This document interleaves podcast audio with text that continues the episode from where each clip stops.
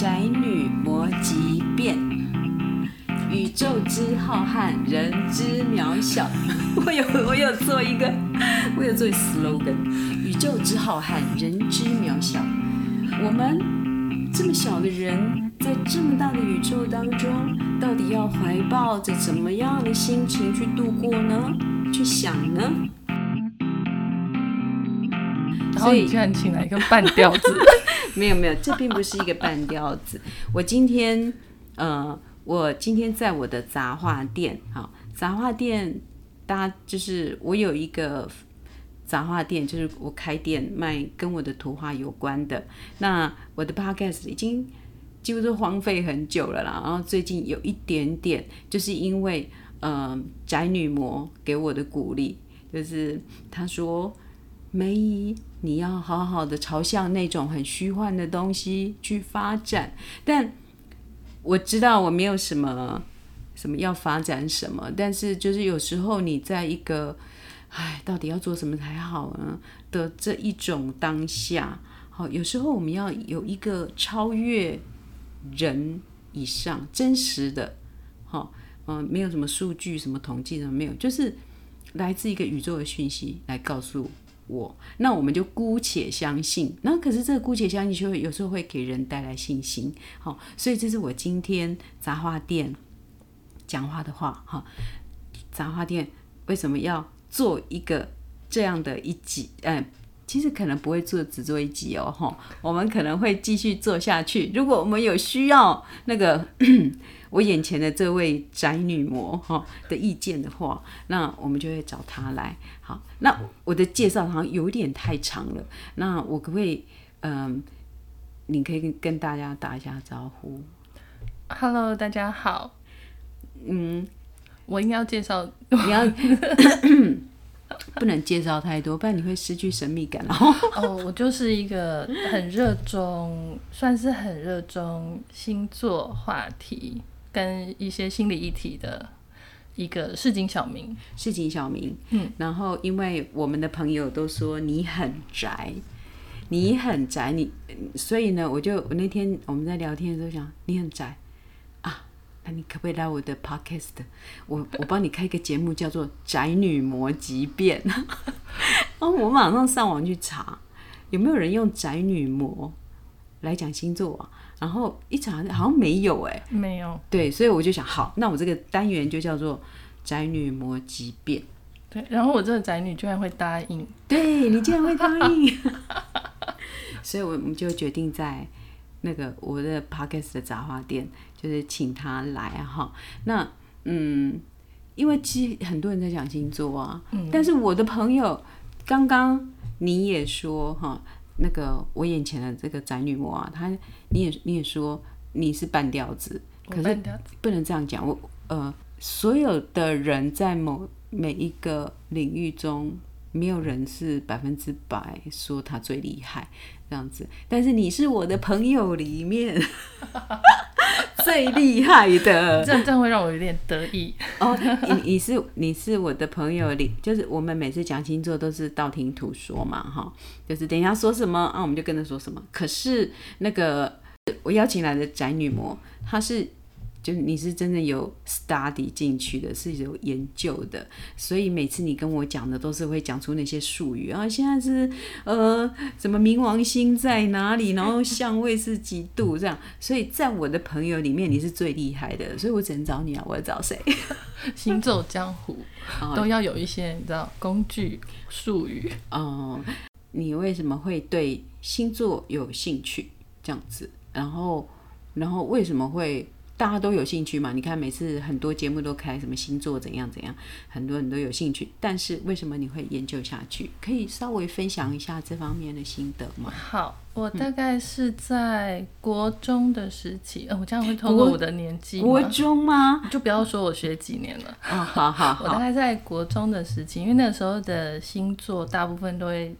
谈到呃十二星座是什么样子的人啊？是。那那个时候刚好就是也是情窦初开的年纪。哦，就要看我喜欢的男生。对，会对一些呃异性啊的星座啊，或是有有时候会是崇崇敬老师之类的，就会很想要研究他的个性，他喜欢什么，然后其实那个时候还没有想到说是研究自己，嗯，就是想要知道别人。对周遭，然后就开始看星座杂志，嗯，星座节目，然后大概了解十二星座是什么样的人。但是年纪越长，经历的事情多了以后，再回头看自己这之前看过的那些，就会觉得好像世界上并不是这样十二分。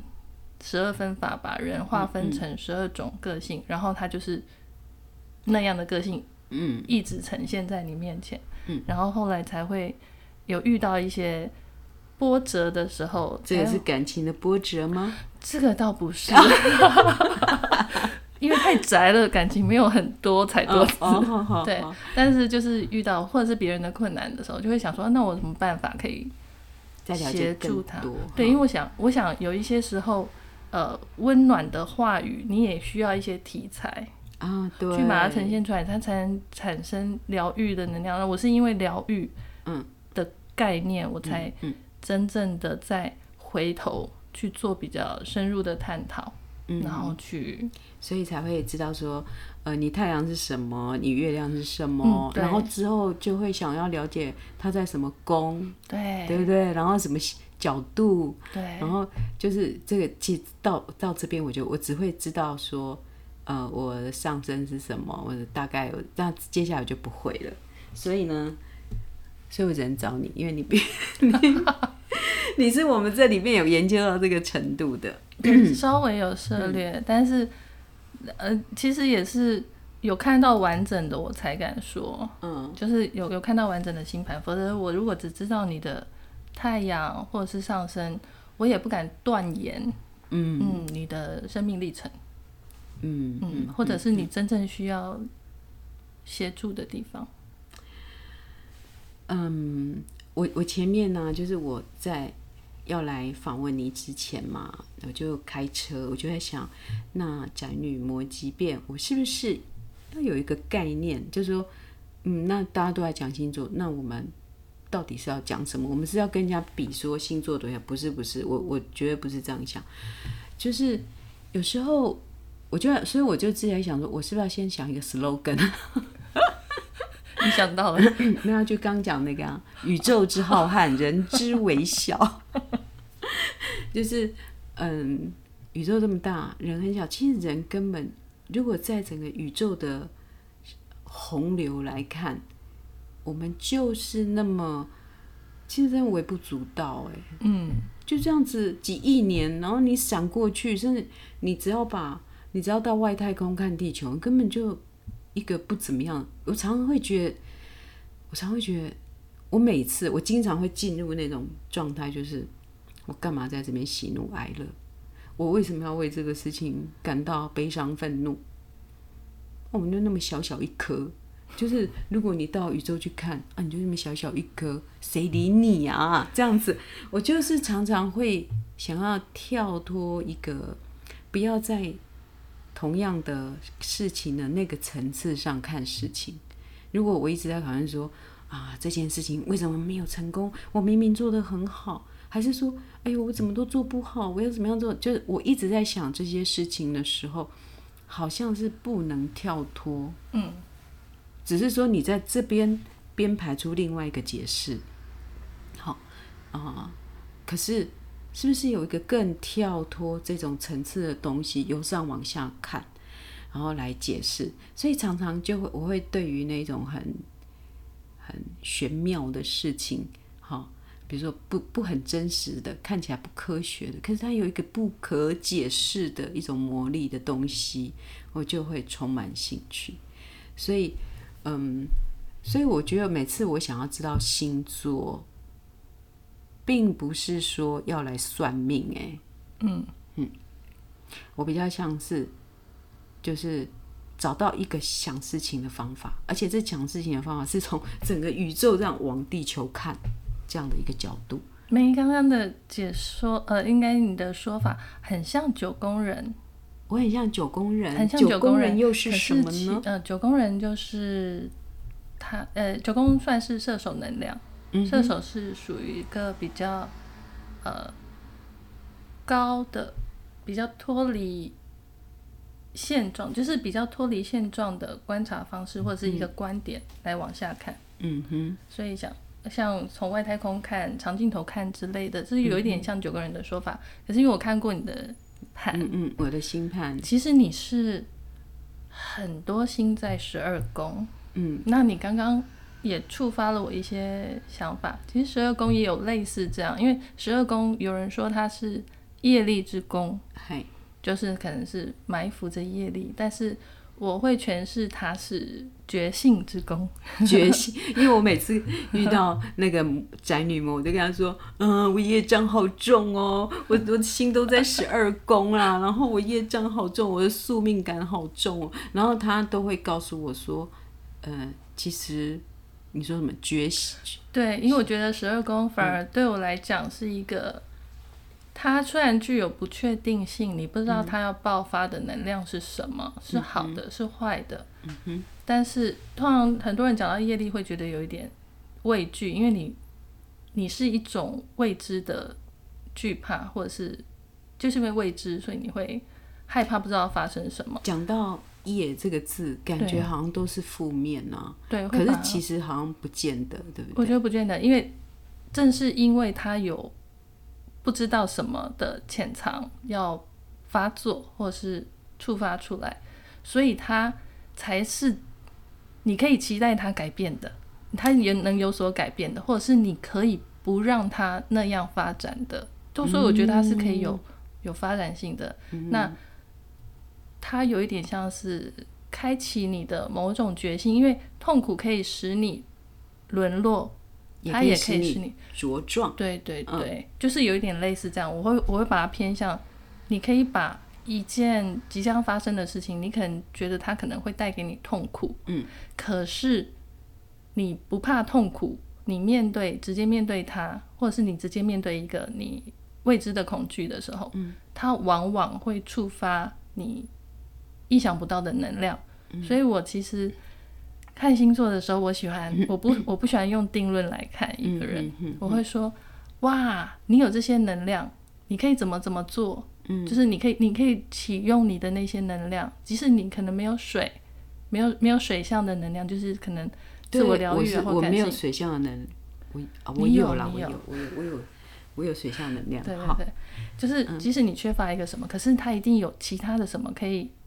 可以让你抓出、抓取出来，然后让你去面对你你现在要面对的事情，或者是你可以因此而吸引或是召唤来那些同伴。对，因为我十一宫也很多星，十一宫是成群结队，呃，呼朋引伴。对，就是各各种各种不是熟知不熟知的都算，就是呃三教九流，三教九流，我真的。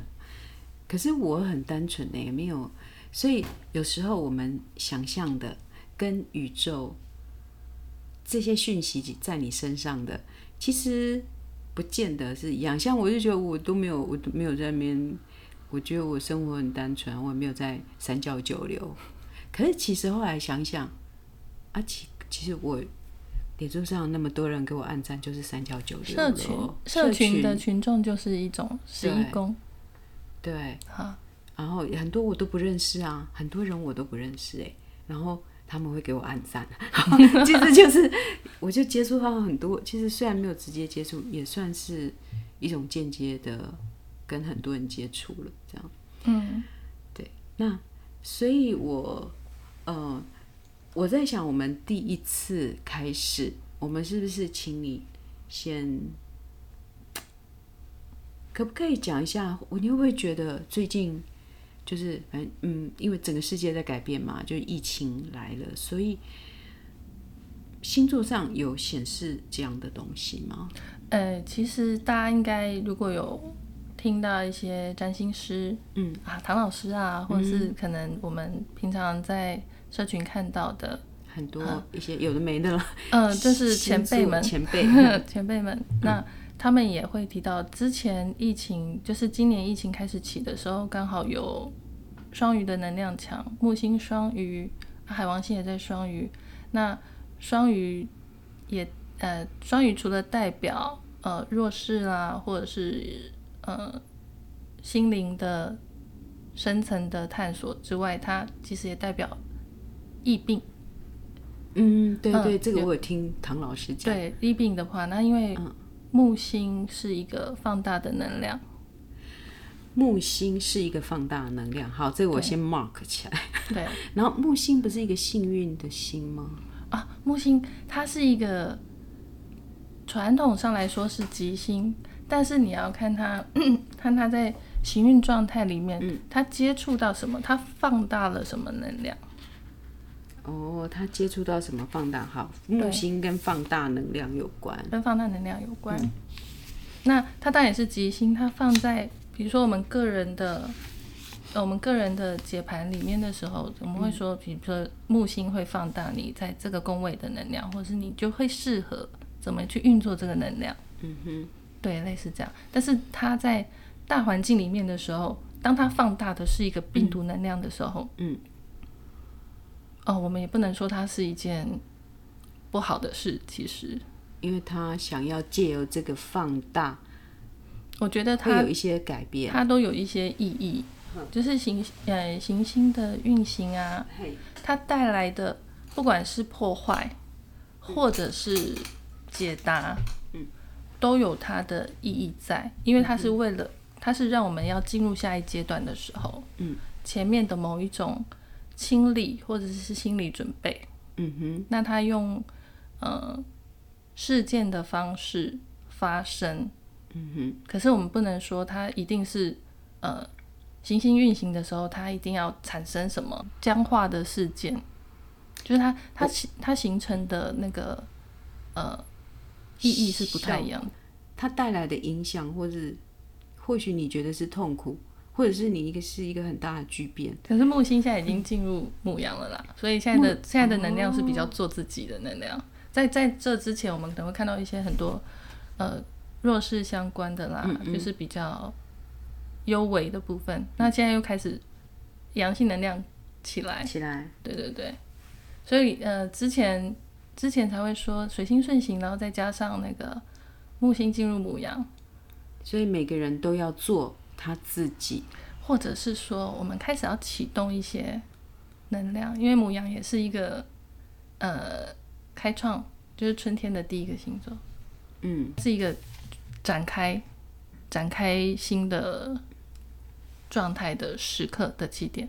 嗯哼，嗯，所以在呃木星进入母羊的时候啊，我们就可以比较有充沛的能量。嗯，连吵架都会很有能量。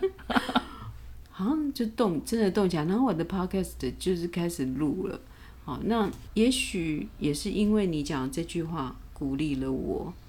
哦啊，也许也是真的是宇宙能量让所有人都动起来，也许了。因为同时火星也在母羊啊，也进入母羊了。五月下旬的时候，木星、火星、木星、火星现在都在母羊。哦，所以大家都会动起来。嗯，啊，冲动的人也很多。嗯，对，一言不合就如何如何这样。嗯，也有。嗯嗯嗯，可以观察一下。所以你都用这样子在观察你的周遭吗？我没有哎，其实很多时候，很多时候我也是事情发生了，然后再回去比对。对，我觉得我我其实没有那么，嗯，先知。对我我其实还是很做自己。应该是讲说，其实没有一件事情可以预先知道，都是一个大概轮廓而已。嗯，对，我觉得应该是说。即使你预先知道了，可能，呃，你也很难去确认、确定说你当下的处理就会是你准备好的状态。所以在这个此刻，我想要讲一个我的宿命论。我这个宿命是，我知道说你一定都会被这样安排下去的，你的人生都会这样被安排下去。那其中的你内心的那种感受力呀，只有内心的感受力是你自己可以操控的。呃，即使我们能够预言好了，或者是知道所有的事情好，可是如果你没有那个心理的能量，是去面对，嗯，他也有可能就戛然而止啊。就是就是你可以，你还是可以决定它嗯。的后续发展。嗯。是绵延不绝的煎熬。嗯，就是你可以让那个状态可以不要维持那么久嗯，那我还是要回到说，我觉得就是一个嗯，你说你是一个宿命的人嗯，可是我觉得你都是一直抱着觉悟在活，因为我发现每一次的。我们有讨论的时候，我们有谈论的时候，你其实都有用时，应该是说你让时间，然后让让自己有那个小时空，嗯，然后去咀嚼一些你目前发生的事情，或者是你产生的情绪，或者是他你感觉到他带来的伤害或者是喜悦，然后你会把它转换成。你的结论，然后那个结论应该就是你的动力。嗯，这段话有点高深，但是我已经录起来了，我回去会好好的咀嚼。好，我们今天的宅女魔吉变先到这边，那下次再见。